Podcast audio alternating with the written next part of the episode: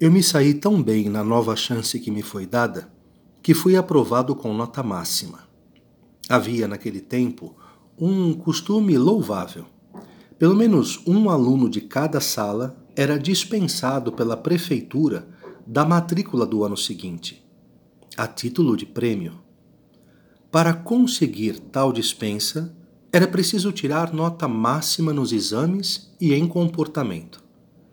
A sorte sempre me favoreceu e eu fui em todos os cursos dispensado desse pagamento.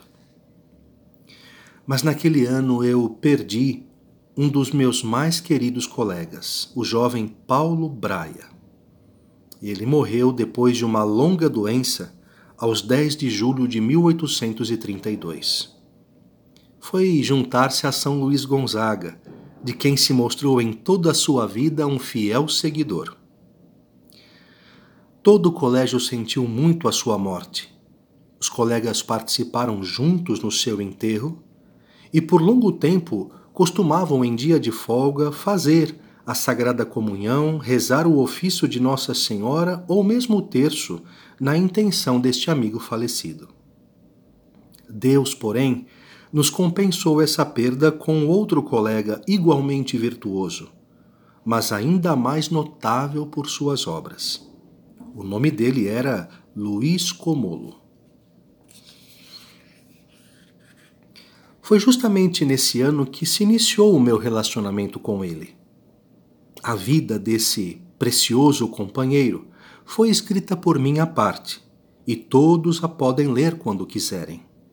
Vou assinalar, contudo, aqui um fato que me proporcionou a oportunidade de conhecê-lo. Dizia-se entre os alunos que naquele ano devia vir um aluno realmente santo para estudar entre nós. Eu desejava conhecê-lo, mas lhe ignorava o nome. Um episódio, no entanto, fez com que eu pudesse conhecê-lo. Naquele tempo se costumava brincar de pula-cela ou mão na mula, na hora de entrar para a aula. Os mais relaxados e menos interessados pelo estudo eram curiosamente os que mais gostavam de brincar disso e, em geral, os que mais se destacavam. Já havia alguns dias que eu observava um jovem muito simples de seus 15 anos que havia chegado ao colégio. Ele sentava-se sempre no seu lugar e, sem se preocupar com a gritaria dos que brincavam, punha-se a ler e estudar. Um dos colegas que brincavam de pula-cela aproximou-se dele, pegou-o por um braço para obrigá-lo a tomar parte da brincadeira. Não sei, respondeu o jovem. Eu nunca brinquei assim. Quero que você venha do mesmo jeito, senão vou te fazer vir a poder de pontapés e bofetões. E o jovem respondeu: Pode bater como quiser, mas eu não sei, não posso e não quero brincar. O colega mal educado puxou-o por um braço, empurrou-o e lhe deu dois tapas na face, que ecoaram por toda a sala. Diante disso, eu senti ferver o sangue nas veias e esperava que o ofendido se vingasse à altura, tanto mais que ele era muito superior ao outro em força e em idade. Qual não foi, porém, o meu espanto quando este bom jovem, com o rosto vermelho pelos tapas, lançou um olhar de compaixão ao mau colega e lhe disse apenas: Se isto basta para te satisfazer, vá em paz. Eu já te perdoei. Esse ato heróico despertou em mim o desejo de saber o nome deste jovem, que era justamente Luiz Comolo, de quem se faziam tantos elogios. A partir de então, tive-o sempre como um amigo do coração, e posso dizer que dele aprendi a viver como cristão.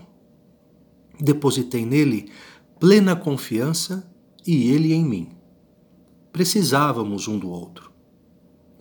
Eu de ajuda espiritual, ele de ajuda corporal. porque, extremamente tímido como era, não ousava nem sequer tentar a defesa contra os insultos daqueles que se consideravam valentes. Ao passo que eu, dada a minha coragem e força física, era temido por eles, mesmo pelos mais velhos e de maior estatura. Isso tornou-se evidente um dia com alguns que queriam desprezar e bater em Comolo, e noutro rapaz chamado Antônio Candelo. Quis intervir em favor deles mas não me davam atenção. Vendo então aqueles colegas inofensivos serem maltratados, eu disse em voz alta: Ai de quem maltratar ainda um deles!